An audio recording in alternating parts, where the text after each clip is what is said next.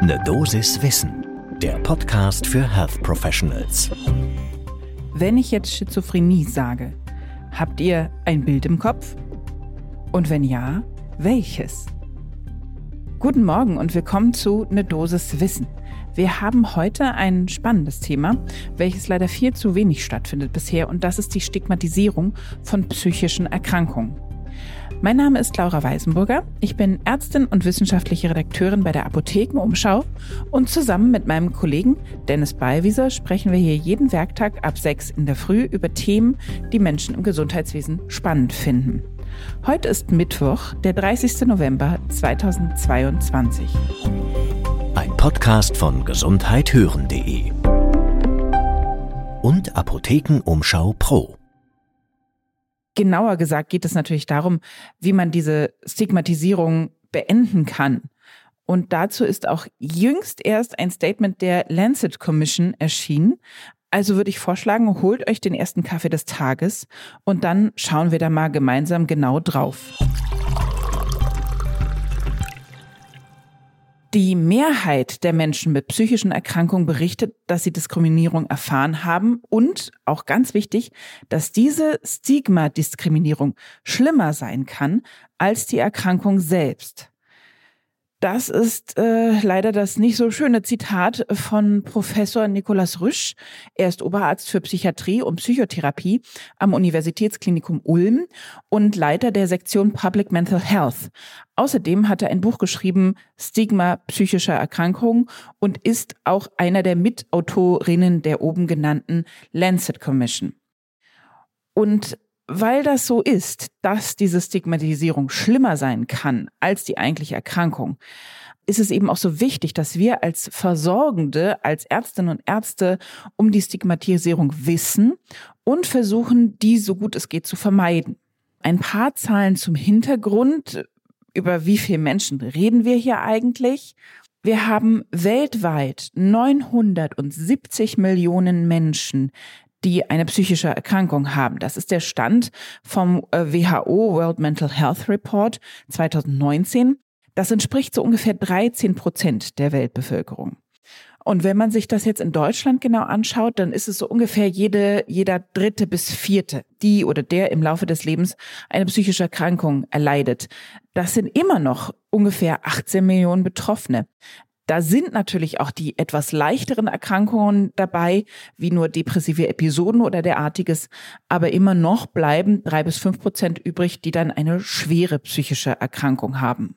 Und Nikolaus Rüsch berichtet auch, dass gerade hierzulande die Einstellung gegenüber Menschen mit schweren psychischen Erkrankungen, wie jetzt zum Beispiel Schizophrenie, manisch-depressiven Erkrankungen und derartiges, sich bis jetzt nicht gebessert hat, sondern das Gegenteil eher der Fall ist. Es hat sich verschlechtert.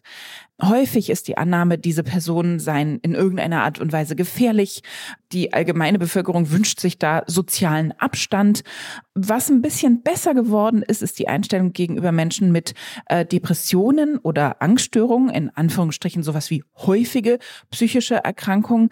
Da hat sich einiges zum Positiven entwickelt, aber natürlich driftet da die Schere deswegen auch weiter auseinander. Da wird der Graben natürlich größer zu denjenigen, die schwer psychisch erkrankt sind mit den oben genannten Erkrankungen.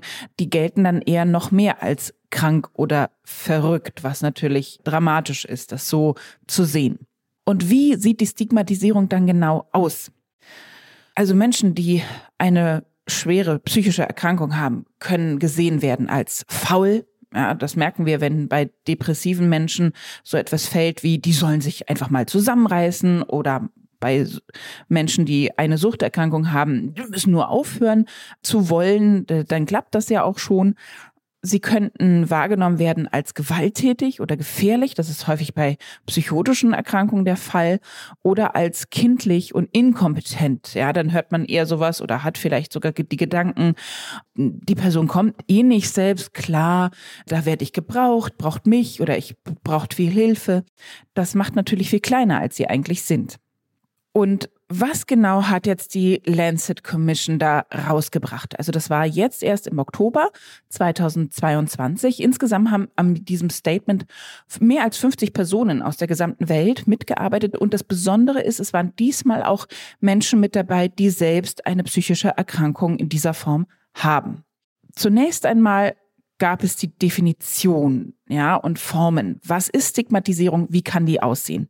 Da gibt es die Selbststigmatisierung der Betroffenen, die diese Vorurteile einfach übernehmen und auf sich selbst beziehen. Ja, ich kann das halt einfach nicht oder es ist alles irgendwie meine Schuld.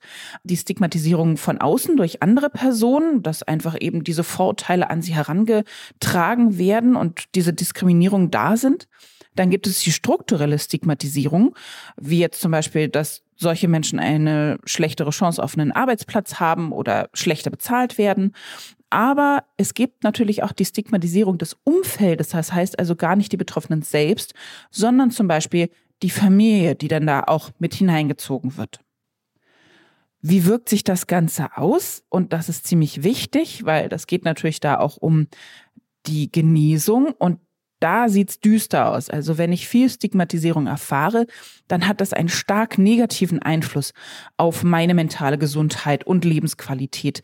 Das verhindert sogar, dass ich diese Krankheit irgendwie überwinden kann, davon genesen kann. Und es verhindert auch, und das ist natürlich so ein kleiner Teufelskreis, dass ich mir überhaupt Hilfe suche.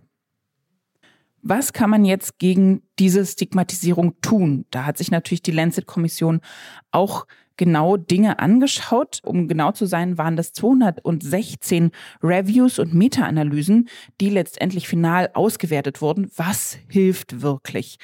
Also, die Maßnahmen sind am effektivsten, wenn Betroffene von diesen Krankheiten bei der Planung von Maßnahmen, die dagegen wirken sollen, einbezogen werden. Und am erfolgreichsten sind diese Maßnahmen, also dass das Wissen über und die Verhaltensänderung gegenüber dieser Menschen sich ändert, wenn auch ein sozialer Kontakt zu Betroffenen hergestellt wird. Und da hat auch unser Experte Professor Rüsch noch eine wichtige Anmerkung zu. Da ist es natürlich immer ganz wichtig, sich auf Augenhöhe zu unterhalten. Da müssen auch die Betroffenen selber natürlich völlig mit einverstanden sein, in welcher Form das funktioniert. Und dann kann man eben da einen Kontakt finden und auf diese Menschen auch besser zugehen. Was ist also das Fazit? Wir haben tatsächlich ein, zwei Adressen gefunden. Wie immer findet ihr alle Links und Quellenangaben und derartiges in den Show Notes. Da einfach reinschauen. Und zwar ist das einmal das Aktionsbündnis für seelische Gesundheit. Die bündeln so ein bisschen Anti-Stigma-Maßnahmen. Da kann man mal reinschauen, ob da irgendetwas dabei ist, was man selber vielleicht sogar umsetzen kann. Und dann gibt es noch ein Programm, das nennt sich In Würde zu sich stehen. Und da sind besonders auch die Personen angesprochen, die das betrifft. Denen wird geholfen, dabei das Selbststigma bestmöglich abzubauen. Das war eine Dosis Wissen für heute. Und wenn ihr keine Folge mehr verpassen wollt, dann klickt doch einfach auf Folgen, dann bekommt ihr immer sofort Bescheid, wenn eine neue Folge erscheint. Podcast von gesundheithören.de und Apothekenumschau Pro.